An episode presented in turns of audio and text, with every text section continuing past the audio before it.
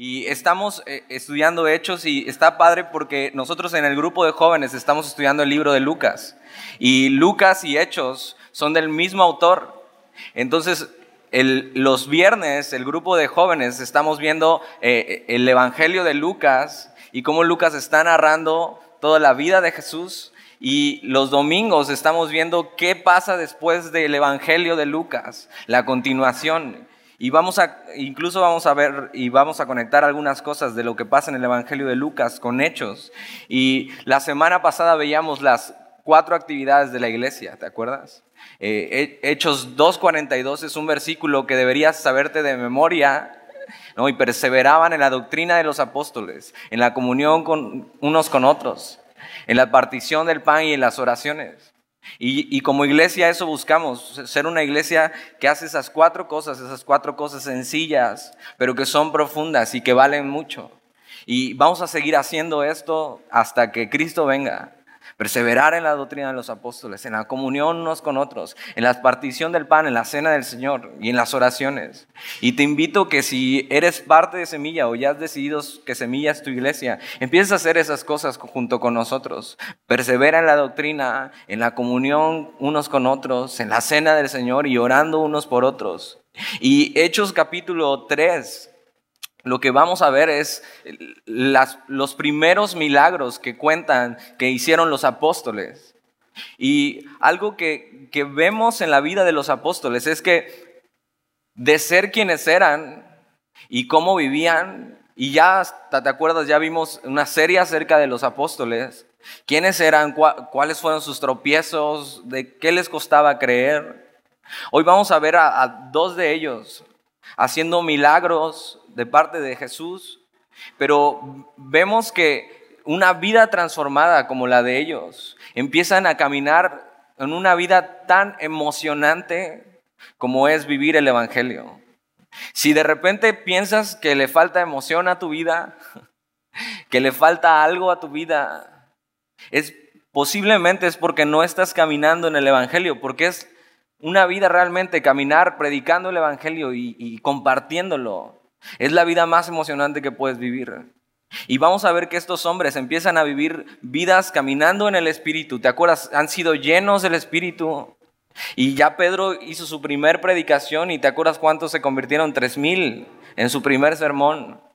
Y, están caminando estos hombres y están viendo y están buscando ser usados por Dios en lo que Dios quiere. Y Hechos 2, eh, versículo 43 nos dice que ellos ya empezaron a hacer maravillas y que ya se empieza a contar que están haciendo maravillas entre el pueblo, estos discípulos. Pero Hechos capítulo 3 nos va a contar una de ellas. Y no nos cuenta todas, pero nos cuenta algunas. Y mira, Hechos capítulo 3, versículo 1. Pedro y Juan. Y, y ya sabes, estos dos eran muy amigos y siempre andaban juntos. Ellos son los mismos dos que cuando Jesús resucitó, corrieron para ver si era cierto y llegaron los dos juntos. Aunque cada uno de ellos tenía un hermano dentro del grupo de los discípulos, se ve que ellos siempre andaban juntos. Y Pedro y Juan subían juntos al templo a la hora novena, la de la oración. Y había en el templo tres oportunidades para orar. Una era a las 9 de la mañana, otra era a las 12 y otra era a las 3 de la tarde. Y para ellos la hora novena es la, las 3 de la tarde. Y vemos que aunque ellos han sido convertidos y transformados por Jesús, acuden al templo porque son hombres de oración.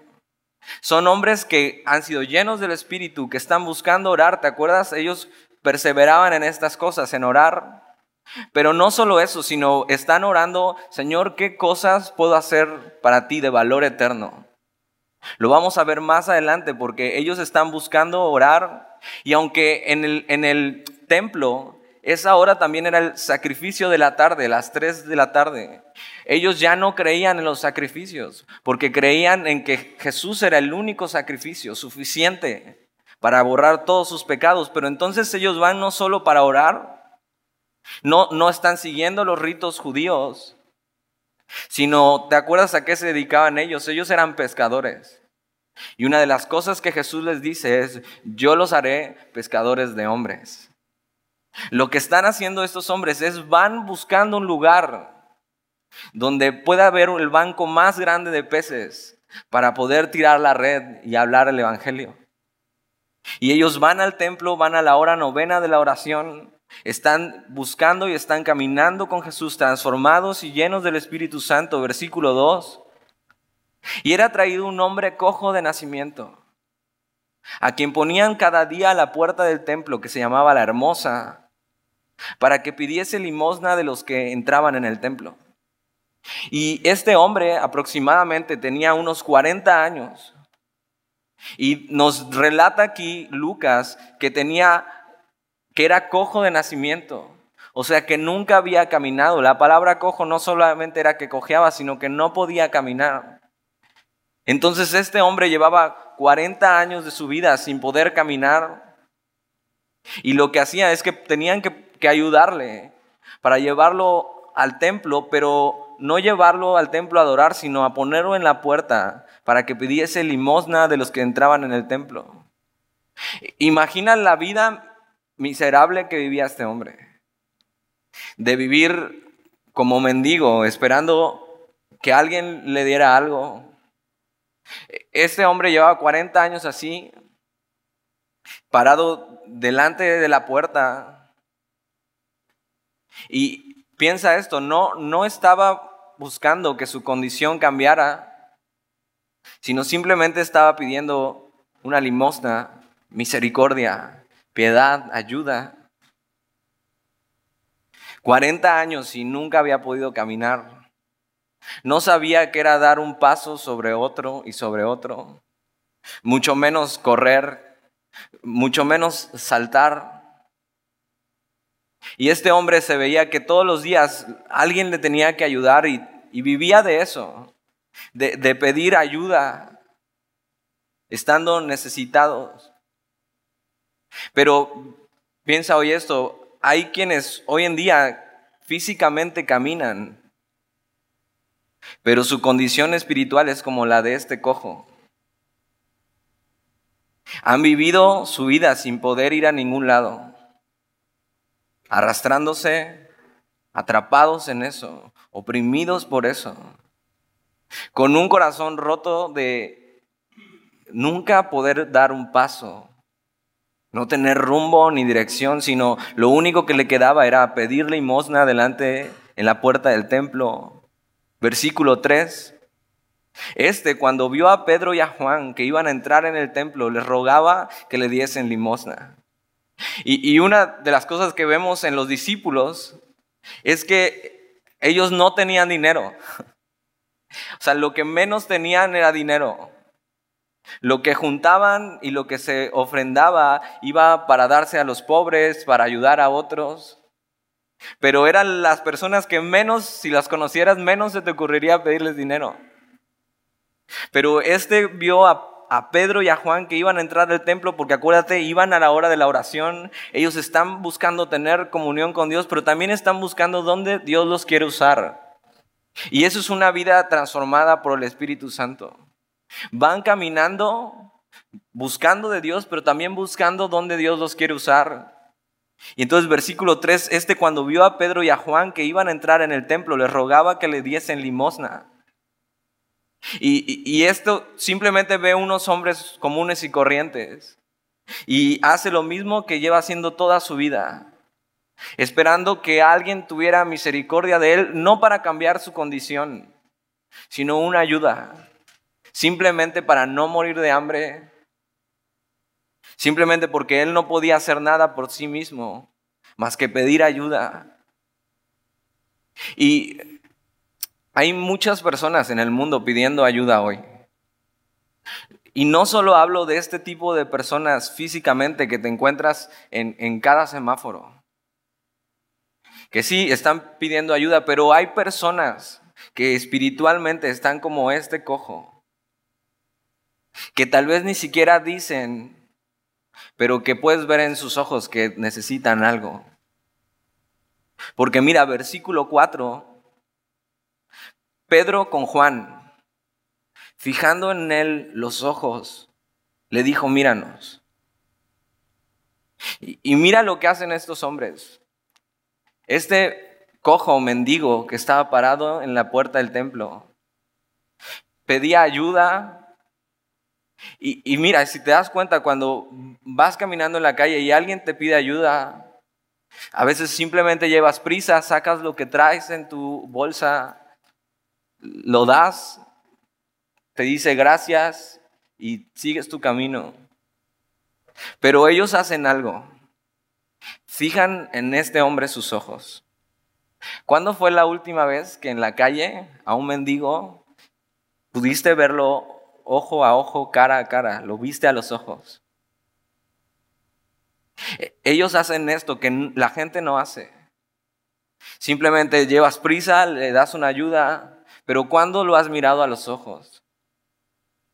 E, ellos se detienen antes de darle algo o decirle algo, fijan en él sus ojos. Y posiblemente pueden ver en sus ojos los 40 años de este hombre viviendo oprimido por eso. Siendo cojo de nacimiento. 40 años sin poder dar un solo paso.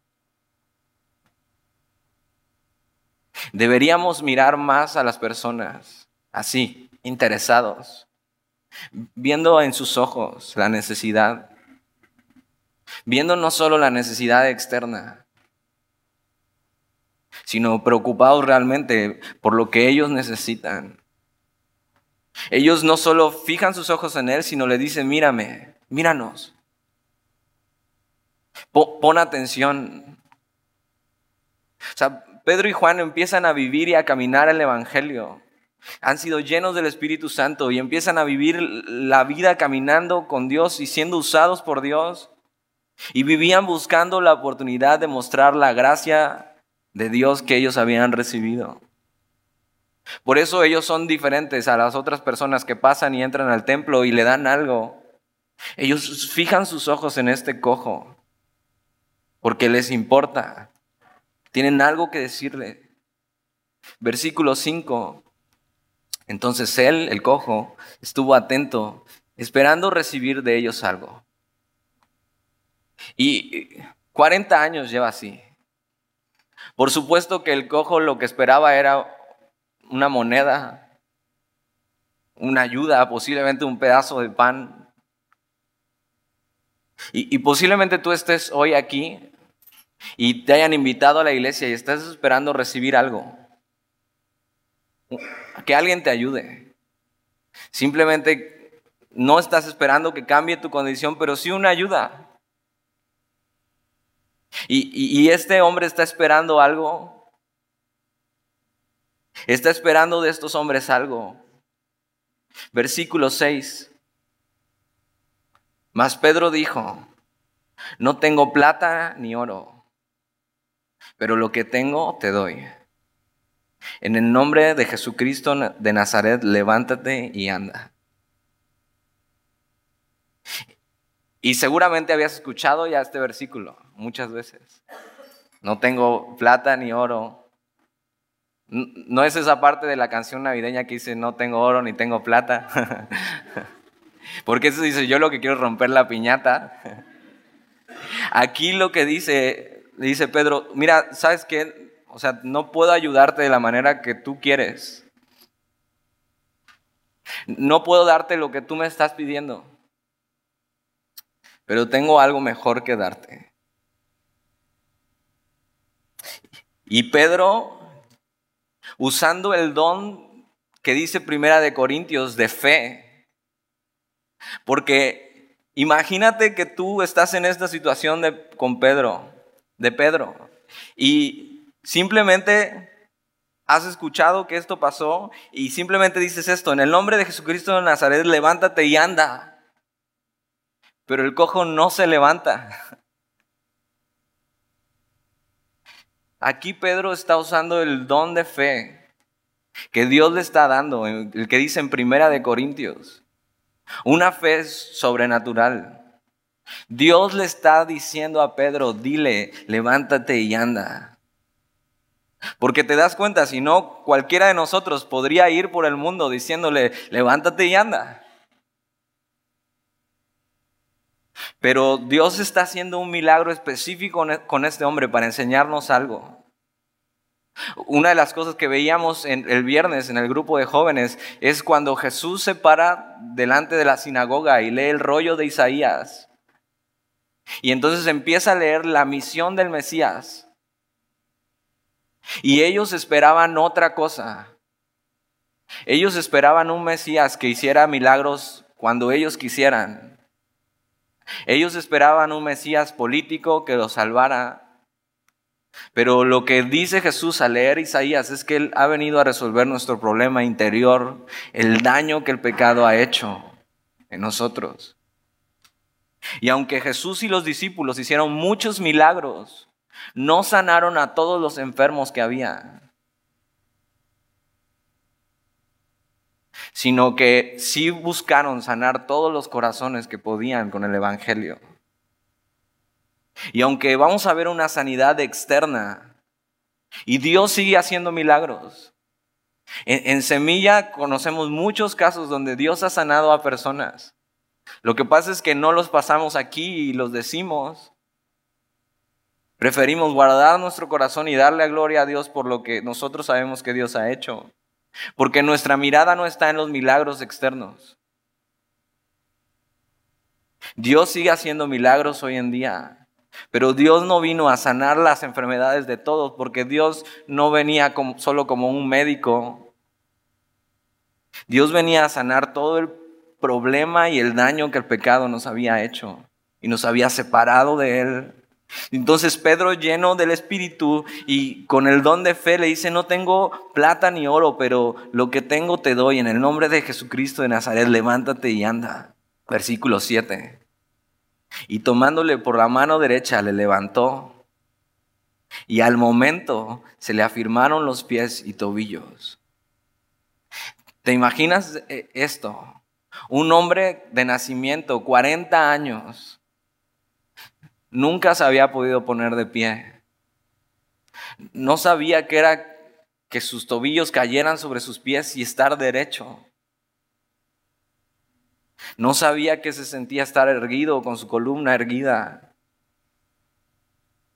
Y Pedro, guiado por el Espíritu, lleno de él. Ahora te das cuenta, este hombre no esperaba eso. Él no esperaba que su condición cambiara. Él simplemente pedía una ayuda. Y posiblemente vienes buscando hoy una ayuda. Pero Dios lo que quiere hoy es cambiar tu condición. Él quiere que no te vayas de aquí como venías, como este cojo arrastrándote, sin poder caminar en tu vida. Hoy Dios quiere afirmar tus pies para que camines en Él. Y Pedro hace eso, entonces no solo le dice eso, sino lo ayuda a levantarse Y es un poco lo que Dios hace con nosotros cuando le hemos recibido. Dios nos levanta de la condición en que estábamos y afirma nuestros pies para caminar en su palabra. Jesús quiere levantarte donde estás y afirmar tus pies. Versículo 8, y ahora, ¿qué hace el cojo? Una vez que sabe que se puede levantar, una vez que ve el milagro que Dios ha hecho en su vida, Versículo 8, y saltando, se puso en pie y anduvo. Y entró con ellos en el templo, andando y saltando y alabando a Dios. El cojo no esperaba eso. Él solo pedía que una ayuda. Y lo que hace Dios en él con este milagro es cambiar su condición y el cojo de estar sentado, de estar postrado pidiendo misericordia, hoy puede andar, saltar y alabar a Dios. Hoy puede andar en la palabra de Dios. Hoy puede saltar porque está lleno de gozo por lo que Dios ha hecho en su vida y lo que resulta en eso es en alabar a Dios. Y a eso nos juntamos. A eso nos juntamos domingo y miércoles. Porque si has recibido al Señor, sabes. O sea, yo era un cojo. Que no podía dar un paso yo solo. Estaba postrado. Y Dios afirmó mis pies para que yo camine en su palabra, para que viva mi vida llena de gozo y para que viva mi vida para alabarle. Y este cojo hace estas cosas y, no solo eso, sino entra con ellos en el templo. Ahora en el templo había muchísimas personas que iban a la hora de orar. Versículo 9. Y todo el pueblo le vio andar y alabar a Dios. Todo el pueblo conocía a este cojo, porque se paraba en esa puerta siempre. Se paraba en la puerta de la hermosa y todo el mundo lo veía postrado ahí. Muchos de ellos le daban una ayuda. Pero hoy todo el pueblo puede ver lo que Dios ha hecho en este hombre. Y es lo mismo que Dios ha hecho con nosotros, nos saca de nuestra condición y hay una evidencia de lo que Dios ha hecho en este hombre. Y todo el mundo puede ver que este hombre ha sido sanado por el poder de Dios. Y una buena pregunta sería si el mundo ya ha visto el milagro que Dios ha hecho en tu vida. Si hay una diferencia entre el antes y el ahora. Así se ve la vida de un pecador sanado. Antes era cojo, no podía hacer nada por mí mismo y hoy puedo caminar en la palabra de Dios. Versículo 10. Y le reconocían que era el que se sentaba a pedir limosna a la puerta del templo, la hermosa. Y se llenaron de asombro y espanto por lo que le había sucedido. Entonces le conocían, sabían quién era y ahora sabían lo que Dios había hecho en él.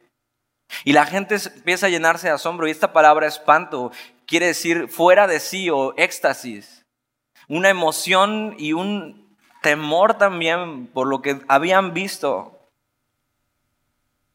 Acaban de ver un milagro sorprendente de una persona que, que, conocían.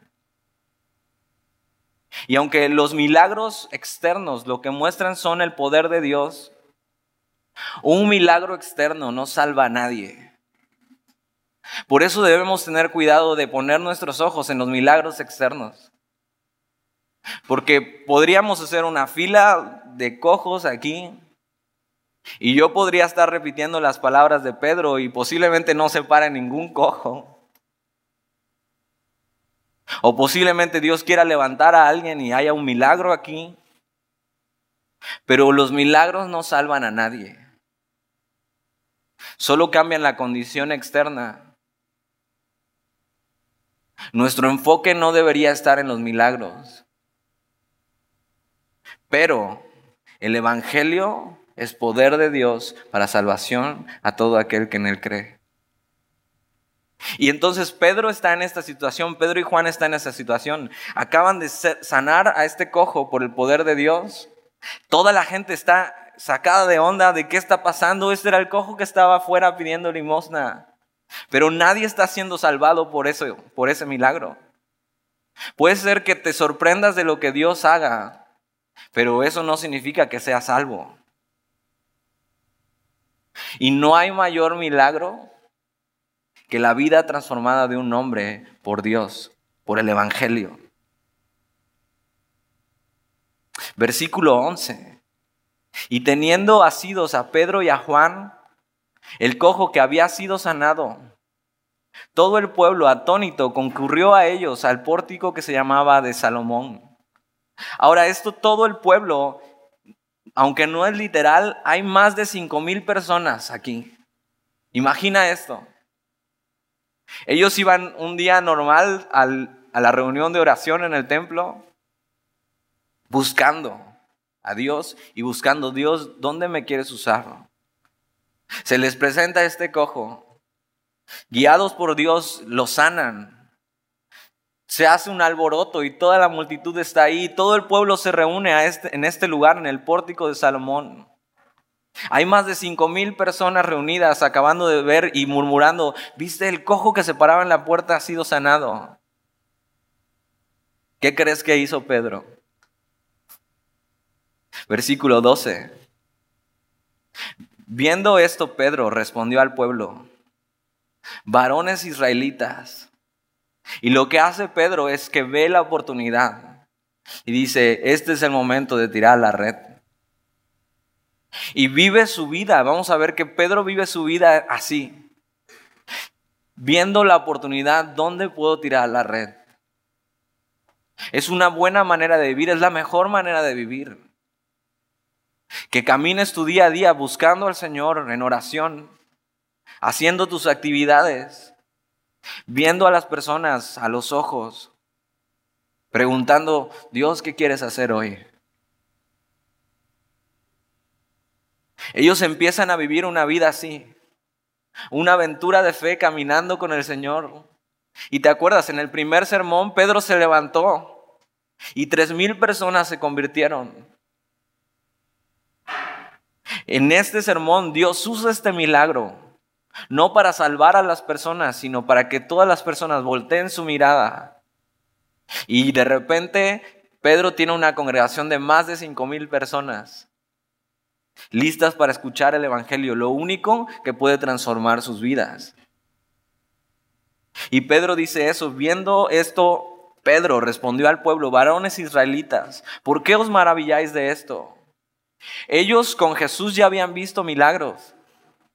Ellos ya habían visto lo que Jesús podía hacer. Es más, Jesús predicó en este mismo pórtico de Salomón.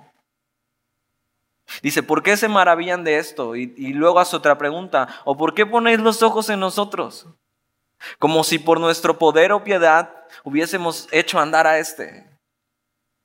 Y, y lo que un hombre de Dios hace es que cuando es usado por Dios, nunca deja oportunidad a que la gente lo reconozca a él.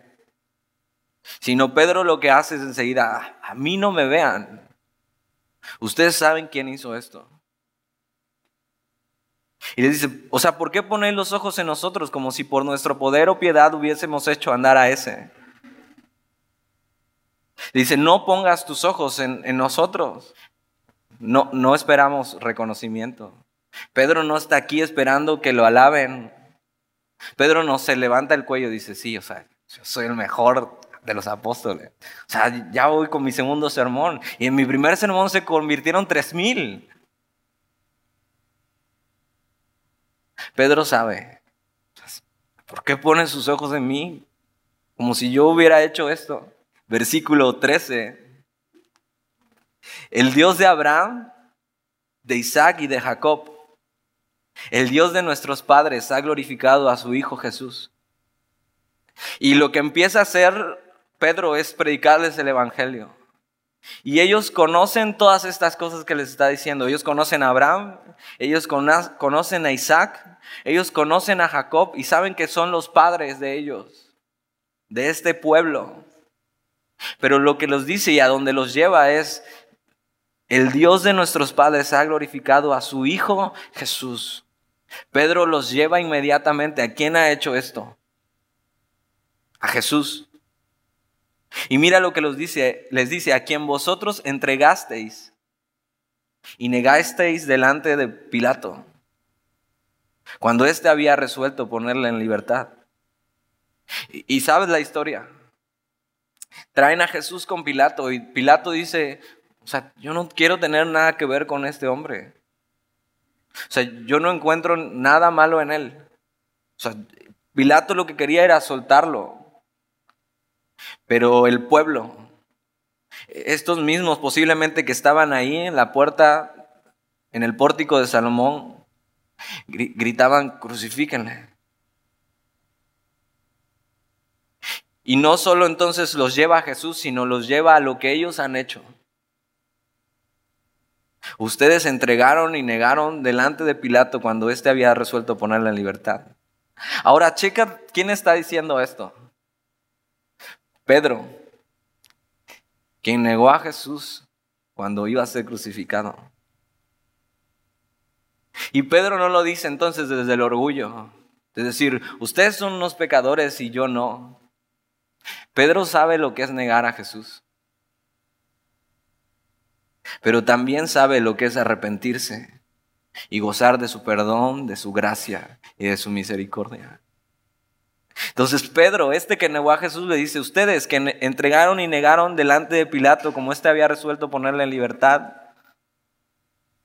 Versículo 14, mas vosotros negasteis al santo y al justo y pedisteis que se os diese un homicida. Y cuando estaban ahí, eh, les pusieron esta opción a elegir. ¿A quién quieren que liberemos? ¿A Barrabás, un homicida? ¿O a Jesús, a que ustedes acusan, pero de nada? Y el pueblo escogió a Barrabás y decidió entregar al santo y al justo y que se les diese un homicida.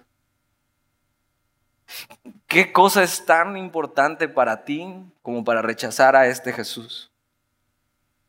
Santo y justo. Qué gran contradicción vamos a encontrar en esto. La gente prefirió a Barrabás, prefirió lo que ellos querían total de rechazar a Jesús. No les importaban lo que Barrabás había hecho. No les importaba la maldad de este hombre. Ellos solamente querían deshacerse de Jesús y de su mensaje. Y les dice, mas vosotros negasteis al santo y al justo y pedisteis que se os diese un homicida.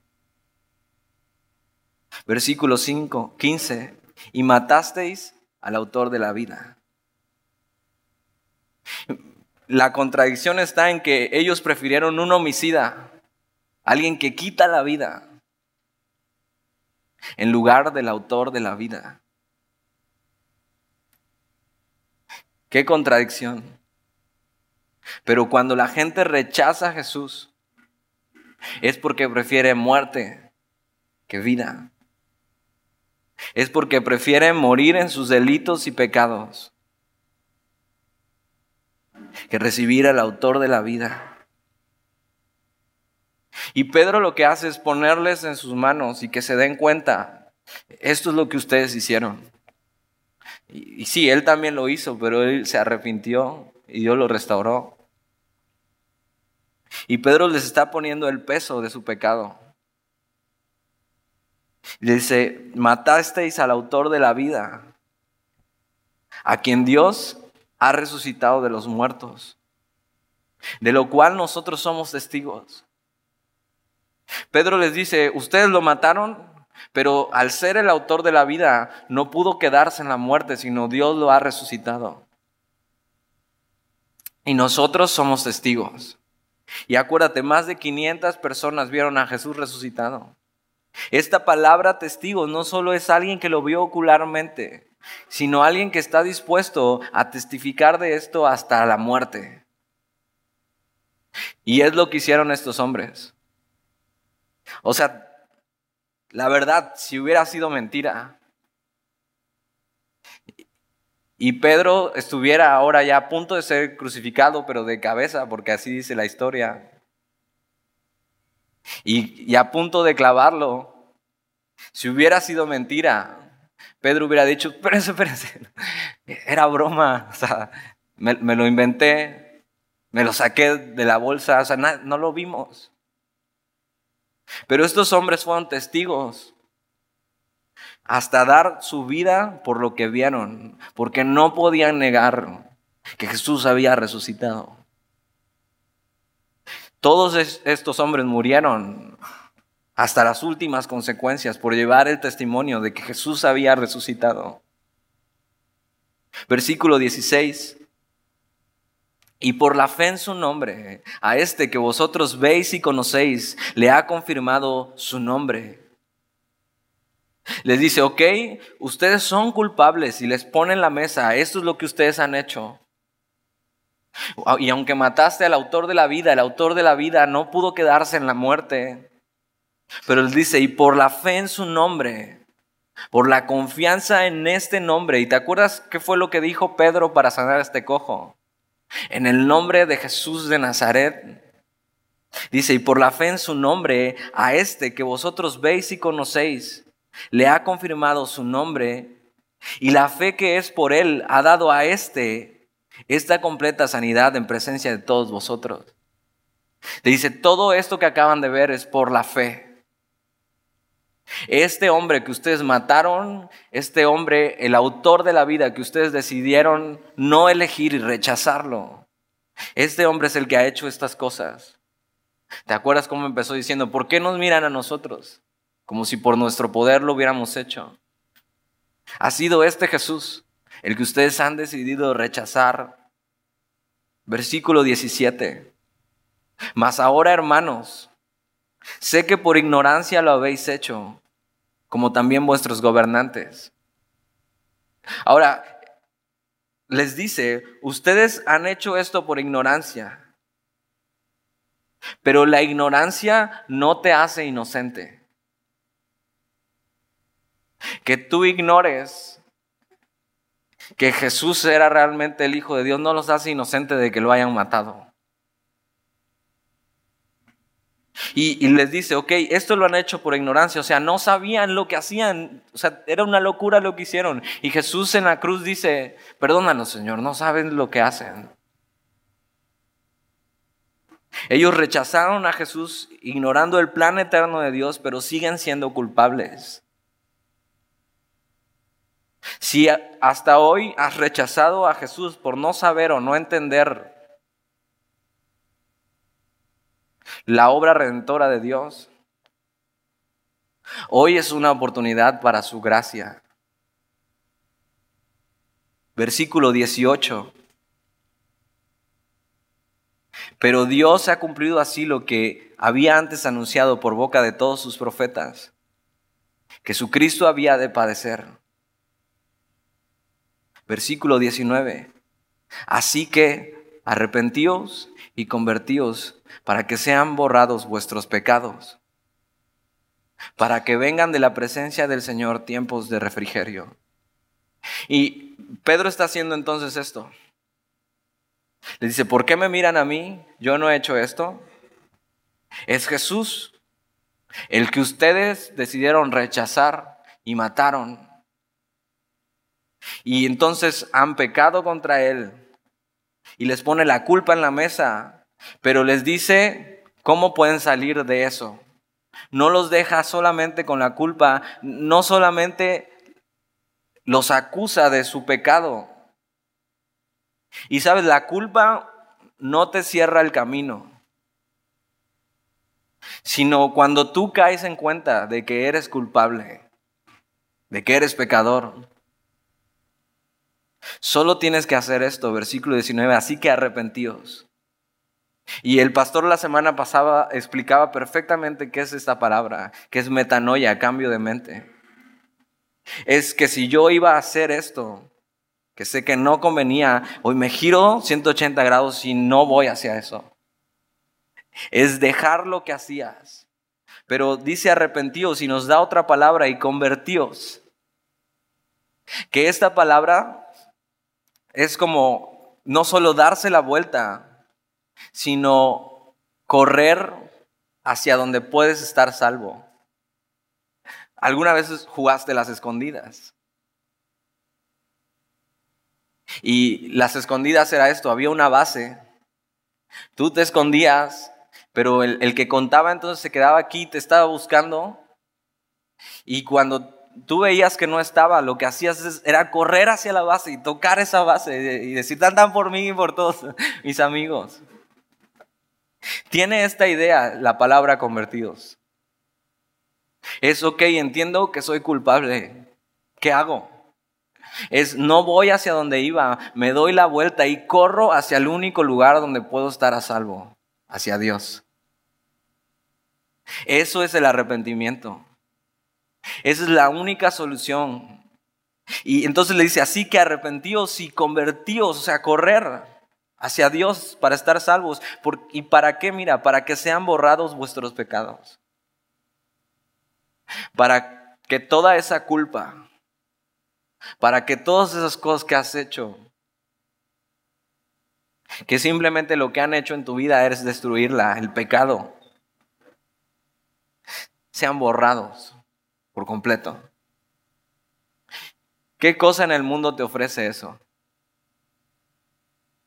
Pecados borrados. Nunca más se acordará de ellos. La palabra borrados no solo quiere decir lavados, sino es la idea como quitar la tinta de un papel. Ahora, si has intentado quitar la tinta de un papel es casi imposible. Y existen estas gomas que uno es roja y otro es azul, que supuestamente el azul es para quitar la tinta. Pero si tú borras con esa se rompe la hoja. bueno, Jesús no rompe la hoja. Borra todos los pecados, como así estuvieran con la tinta. Lo borra y lo deja como si nada. ¿Quién te ofrece eso? Y Pedro les dice, ok, si sabes, eres culpable. Simplemente vuélvete hacia Dios, corre hacia ese único lugar donde puedes estar a salvo y tus pecados van a ser borrados. Todos tus pecados, pasados, presentes y futuros. Dios espera que al entender tu pecado y su gracia, vengas corriendo a Él para que te lave. Y después dice, para que vengan de la presencia del Señor tiempos de refrigerio. Entonces no solo Dios borra tus pecados, sino que en su presencia vas a encontrar alivio y descanso. Y, está delante de más de cinco mil personas. Y ya ni te acuerdas de que Dios hizo un milagro, ¿verdad? Porque este es el milagro más grande. Que Dios, por su sacrificio, pueda borrar todos mis pecados y pueda encontrar en Él descanso. Y les dice eso, así que arrepentidos y convertidos para que sean borrados vuestros pecados, para que vengan de la presencia del Señor tiempos de refrigerio. Y, y Pedro habla no solo de, del futuro, de cuando Jesús regrese y nos dé completo descanso, sino habla de que eso, empiezan a hacer, a caminar con Dios y dar vuelta en un... Dios borra tus pecados y empiezas a, a percibir descanso en tu vida. Empiezas a recibir su paz, empiezas a recibir su gozo. Solo tienes que dar vuelta en U y correr hacia Él. Versículo 20. Y Él envía a Jesucristo que os fue antes anunciado y está hablando aquí de la segunda venida, de que cuando Dios nos dé completo descanso en su presencia. Versículo 21. A quien de cierto es necesario que el cielo reciba hasta los tiempos de la restauración de todas las cosas.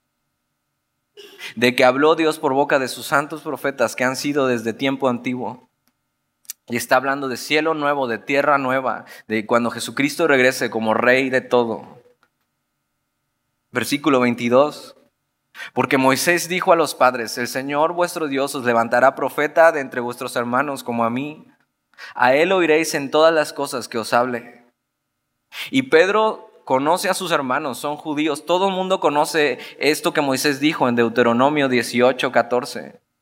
Y ellos tenían a Moisés como el mayor de todos como el mayor de los profetas. No había nadie como Moisés y sabían esto, que Moisés había dicho, el Señor vuestro Dios os levantará profeta de entre vuestros hermanos como a mí, a él oiréis de todas las cosas. Todos ellos conocían esta profecía, conocían lo que Moisés había dicho. Versículo 23, y toda alma que no oiga a aquel profeta será desarraigada del pueblo. Pedro lo que les está diciendo es, esta profecía que Moisés el que ustedes tienen por encima de todo, Moisés está hablando de Jesús.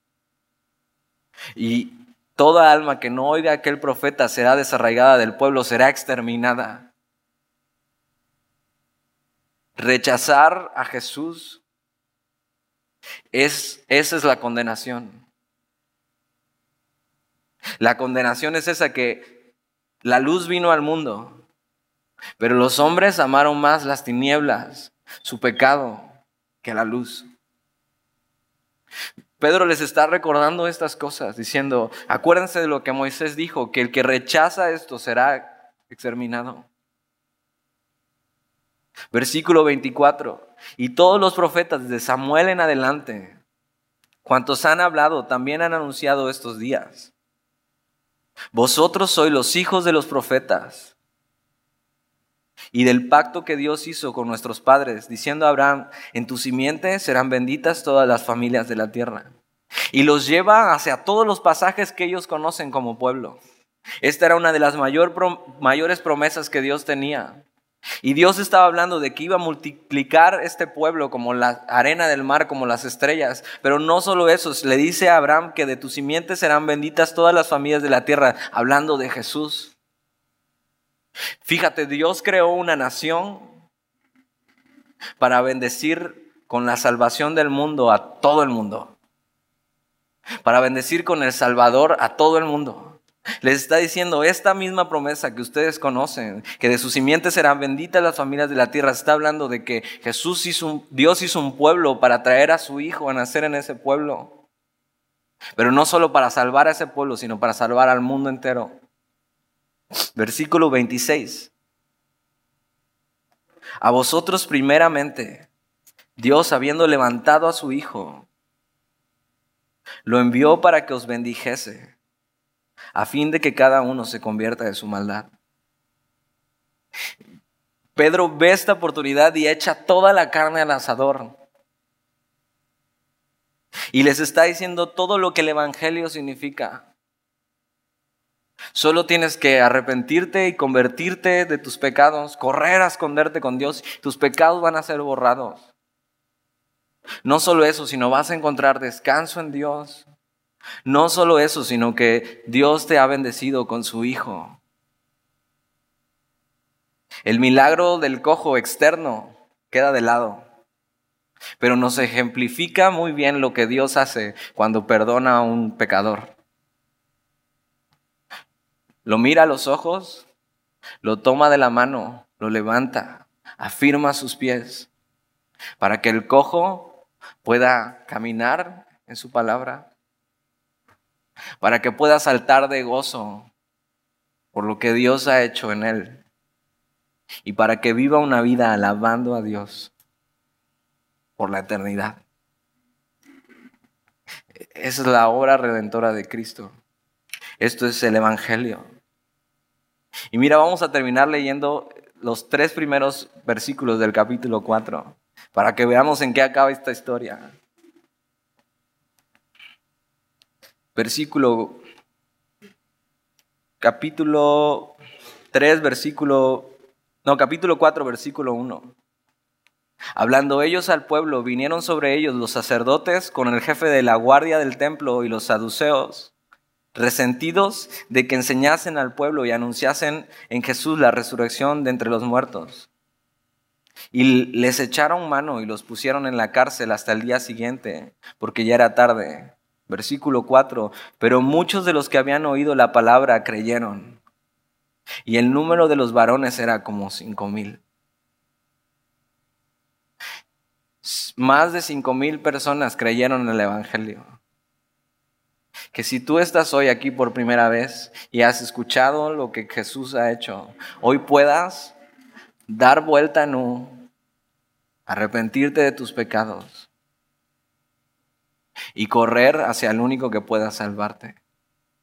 Y tú sí has sido sanado por Dios y has sido perdonado por Él, que hoy puedas vivir tu vida caminando en su palabra, lleno de gozo por lo que Él ha hecho y alabando a Dios por la eternidad.